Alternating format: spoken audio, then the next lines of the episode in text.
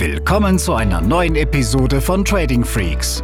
Hier bekommst du tägliche Trading-Tipps und das nötige Fachwissen für deinen Weg zum erfolgreichen Trader.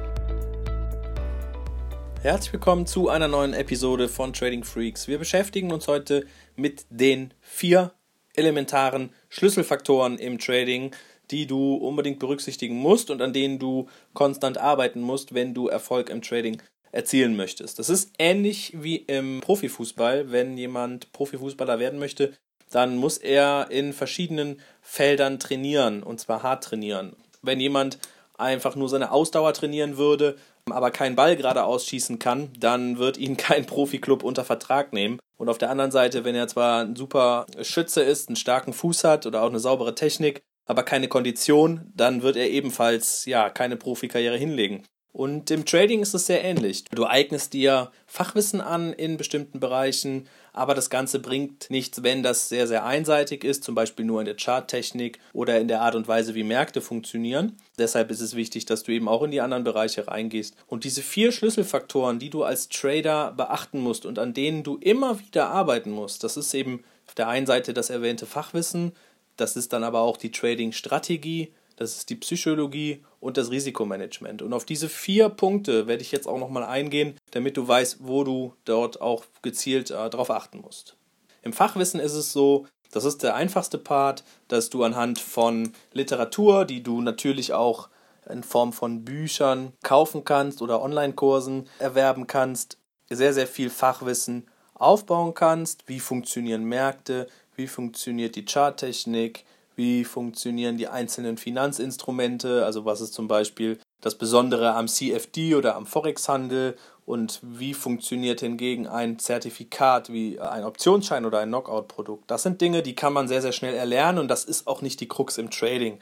Viel interessanter wird es dann schon, wenn wir in die Trading-Strategie gehen. Dort ist es wichtig, dass du eine Strategie findest, die zu dir passt. Das bedeutet, wenn du beruflich sehr, sehr eingespannt bist, dass du kaum aktive Zeit vor dem Bildschirm verbringen kannst, dann solltest du dich tendenziell mit dem Ansatz des Swing Tradings beschäftigen, damit du dort auch einfach mehr Zeit und Gelassenheit hast für diesen Trade, den du dann machst und nicht jede Sekunde aktiv am Bildschirm dabei sein musst und den Trade managen musst, sondern du legst deinen Entry, also deinen Einstieg fest, du legst Stop Loss und Take Profit fest. Du kannst ja da sehr, sehr stark automatisiert auch arbeiten und dann lässt du den Markt einfach machen und du musst während des Trades nicht dabei sein. Es reicht, wenn du einmal am Tag nachguckst, ob deine Marken äh, erreicht wurden, ob der Trade noch läuft. Gegebenenfalls kannst du deinen Stop-Loss und deinen Take-Profit anpassen, Teilverkäufe vornehmen, aber ansonsten braucht der Markt dich nicht für diesen Trade.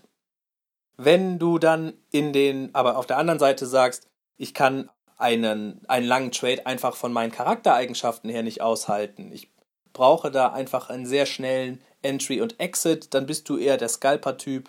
Dann kannst du zum Beispiel gucken, dass du dir verschiedene Wirtschaftsdaten, Events oder andere Ereignisse, die Volatilität mitbringen, gezielt heraussuchst, in dieser Zeit am Bildschirm bist und dann mit einer angepassten Positionsgröße und einem angepassten Hebel auf 20 bis 30 Pips aus bist zum Beispiel und dann ist der Trade wieder beendet. Bei der Strategie ist es wichtig zu wissen, dass du nicht jede Strategie erfolgreich umsetzen kannst, nur weil die ein anderer Trader erfolgreich vorgetradet hat. Es ist wichtig, dass du eine findest, die wirklich zu deinen Gegebenheiten passt. Die Zeit, die monetären Voraussetzungen, deine Charaktereigenschaften, die Psychologie. Und da sind wir auch schon beim nächsten Thema, Psychologie. Hier ist es wichtig, dass du dir bewusst machst, dass die Psyche die Trader sehr, sehr stark beeinflusst.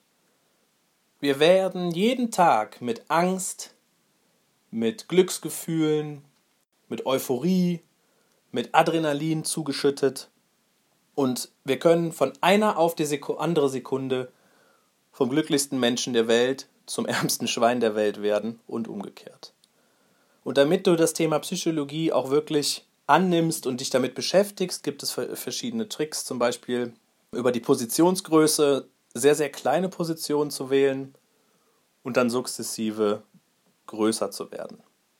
Beim Thema Risikomanagement, das war der vierte Schlüsselfaktor, ist es wichtig, dass du ein wirklich definiertes Setup hast, wo du deinen Stop-Loss und deinen Take-Profit hinlegst und eine Positionsgröße wählst, wie zum Beispiel die 1%-Regel, die dir vorschreibt, pro Trade maximal 1% deines Kapitals zu riskieren. Damit bist du überlebensfähig, damit beeinflusst du auch gleichzeitig wieder den dritten Schlüsselfaktor, die Psychologie, denn je strikter und gezielter dein Risikomanagement ist, desto eher werden dir grobe Fehltrades passieren, die dein Konto um 30, 40 Prozent mit einem Trade schrotten oder reduzieren ähm, und desto gelassener wirst du.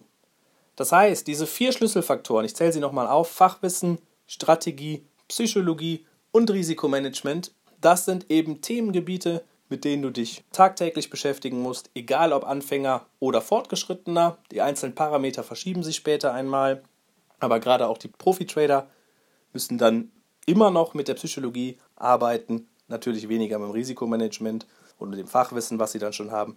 Aber wenn du diese vier Themenbereiche abdeckst, dann hast du wirklich schon sehr, sehr viel geschaffen und kannst kontinuierlich in die Rolle als Trader hineinwachsen. Das war's für heute. Abonniere unseren Kanal, schau mal auf unserer Seite vorbei und bis zum nächsten Mal.